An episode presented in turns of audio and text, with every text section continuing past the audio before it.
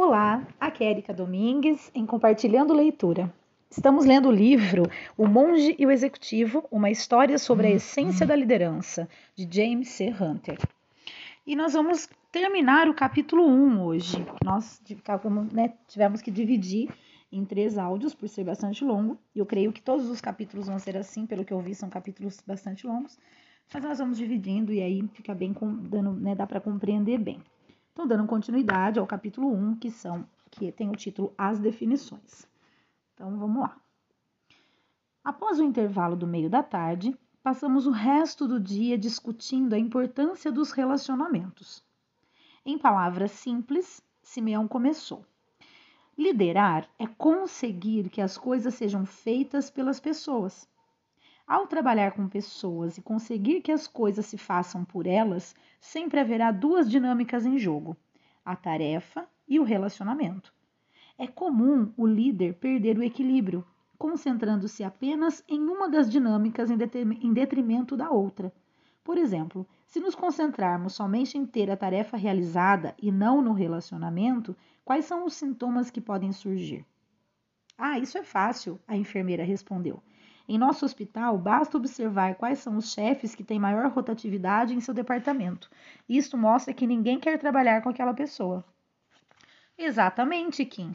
Se nos concentrarmos em tarefas e não em relacionamentos, podemos ter transferências, rebeliões, má qualidade de trabalho, baixo compromisso, baixa confiança e outros sintomas indesejáveis. Sim, fiquei surpreso em me abrir. Então, agora é o nosso personagem aqui falando. Há pouco tempo houve um movimento sindicalista na minha empresa porque provavelmente estávamos muito focados na tarefa. Eu me concentrei nos resultados e descuidei-me do relacionamento, o que gerou muita insatisfação entre os empregados. Mas a tarefa é importante, o sargento aparteou. Nenhum trabalho se sustenta se a tarefa não for executada. Você está completamente certo, Greg, Simeão concordou.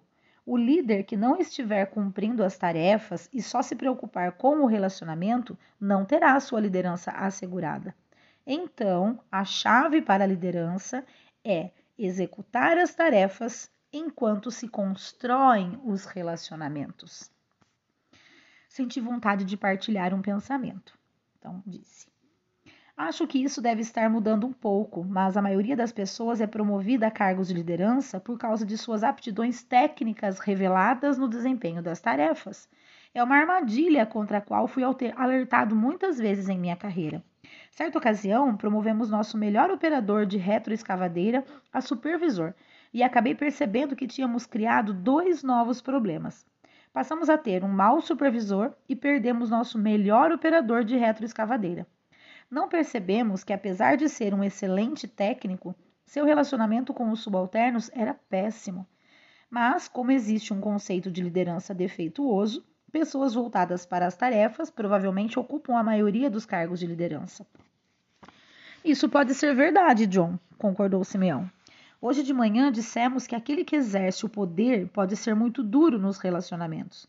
Agora precisamos fazer a pergunta seguinte: os relacionamentos são importantes quando você lidera?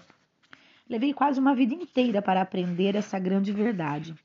Tudo na vida gira em torno dos relacionamentos com Deus, conosco, com os outros. Isso é especialmente verdadeiro nos negócios, porque sem pessoas não há negócios. Famílias saudáveis, equipes saudáveis, igrejas saudáveis, negócios saudáveis e até vidas saudáveis falam de relacionamentos saudáveis. Os líderes verdadeiramente grandes têm essa capacidade de construir relacionamentos saudáveis. Você poderia ser mais específico, Simeão? A treinadora desafiou. De modo geral, acho que os negócios tratam de tijolos, argamassa e máquinas. De que relacionamentos você está falando? Para haver um negócio saudável e próspero, devem existir relacionamentos saudáveis entre os responsáveis pela organização. E não estou falando apenas dos diretores, mas dos clientes, dos empregados, dos donos e dos fornecedores. Por exemplo, se nossos clientes nos deixam e vão para os concorrentes, temos um problema de relacionamento.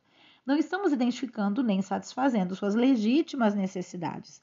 E a regra número um dos negócios é Se não correspondermos às necessidades de nossos clientes, alguém o fará. Sim, a antiga prática de convidar o cliente para jantar e assim obter o pedido está ultrapassada. Agora o que conta é qualidade, serviço e preço, acrescentei. Isso mesmo, John. Satisfazer as necessidades legítimas do cliente, Simeão concordou. O mesmo princípio se aplica aos empregados.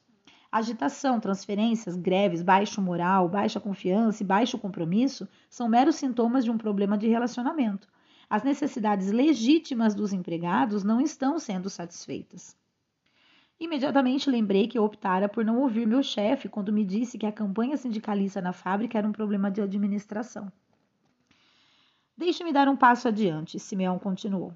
Se não estamos satisfazendo as necessidades dos donos ou acionistas, a organização também estará em séria dificuldade. Os acionistas têm uma necessidade legítima de obter o retorno justo do seu investimento.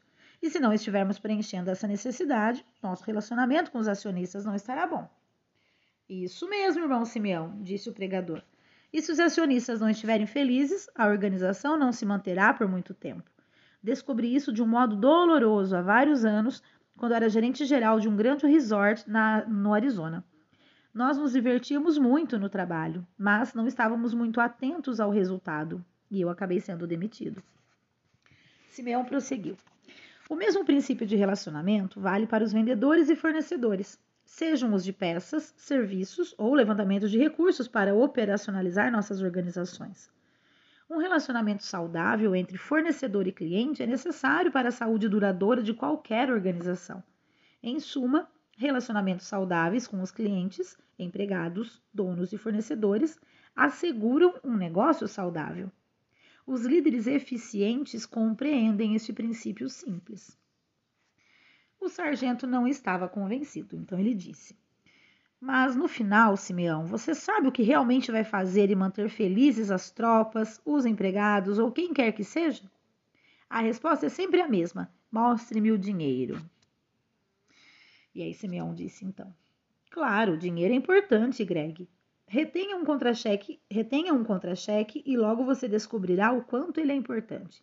Entretanto, as pesquisas feitas neste país durante décadas sobre o que as pessoas mais esperam de suas organizações mostraram sempre o dinheiro no quarto ou quinto lugar da lista. O tratamento digno e respeitoso, a capacidade de contribuir para o sucesso da organização e o sentimento de participação sempre apareceram acima do dinheiro. Infelizmente, a maioria dos líderes optou por não acreditar nas pesquisas. O pregador, que estava inquieto na cadeira, finalmente disse: Pensem na instituição do casamento neste país. Aproximadamente a metade dessas parcerias, que poderiam ser chamadas de organizações, fracassa. Sabe qual é a principal razão que as pessoas alegam para este fracasso? Dinheiro e problemas financeiros. Quantos de vocês acreditam nisso? É como dizer que pessoas pobres não podem ter bons casamentos. Que absurdo! Tendo aconselhado casais durante anos, posso afirmar que o dinheiro é o que todos apontam quando há problemas, por ser tangível e concreto.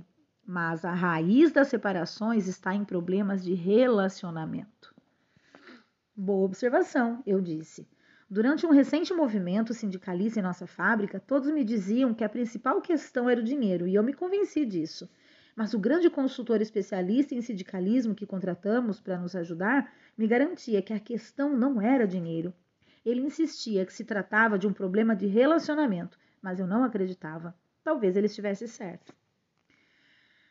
Simeão, eu concordo com você quando diz que os relacionamentos são muito importantes nas organizações e na vida. Qual é então o ingrediente mais importante num relacionamento bem-sucedido? A diretora perguntou agora. Que bom que você perguntou, Teresa. Simeão respondeu prontamente. E a resposta é simples: confiança. Sem confiança é difícil, se não impossível, conservar um bom relacionamento. A confiança é a cola que gruda os relacionamentos. Se vocês não tiverem certeza disso, perguntem-se: quantos relacionamentos bons vocês têm com pessoas em quem não confiam? Vocês querem jantar com essas pessoas no fim de semana?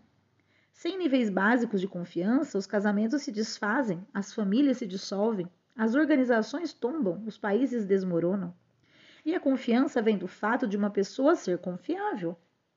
Falaremos mais sobre isso no decorrer da semana. Tenho certeza de que discutimos muito mais, tenho certeza de que discutimos muito mais naquela primeira aula, naquele primeiro domingo de outubro, mas esses são os principais pontos de que me lembro. Tive tantos pensamentos e passei por tantas emoções ao mesmo tempo que senti dificuldade em prestar atenção no fim do dia. Continuei pensando nas minhas responsabilidades como chefe, pai, marido, treinador. Pensar nelas e na forma como eu exercia poder e liderança me deixou meio desarvorado. Eu me sentia deprimido e totalmente exausto quando caí na cama aquela noite. Muito bem, pessoal. Esse foi então o final do primeiro capítulo, as definições, né? Nós dividimos em três áudios, esse é o último desse primeiro capítulo.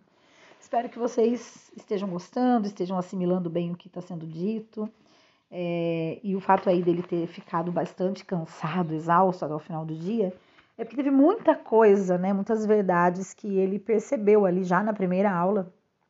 É, a respeito né, da sua própria da sua própria conduta como líder é, e muitas vezes a gente realmente tem que se olhar tem que se questionar tem que observar o que a gente faz né para então realmente perceber que tem coisas que a gente tem que ouvir, tem que melhorar. Isso é muito importante. Só que isso realmente dá uma certa canseira. Você fica, fala, meu Deus, o que, que eu tenho feito, né? De tão, assim, por, durante tanto tempo, achando que eu estou fazendo a melhor coisa, quando eu percebo que eu estou indo para o caminho totalmente errado, né? Mas enfim, essas são reflexões que a gente deve fazer ao longo da nossa vida. E eu espero que essa leitura esteja ajudando aí nessa missão de fazer essa reflexão, né, em tudo que acontece.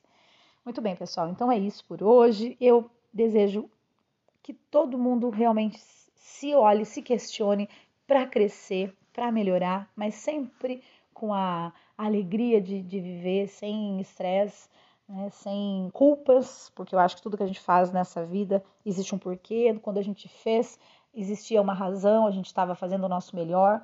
Então, quando a gente descobrir que aquele nosso melhor, na verdade, não era tão melhor assim, que a gente possa simplesmente aprender com aquilo e não se sentir culpado, né? Então é isso. Um grande abraço a todos e até o próximo áudio.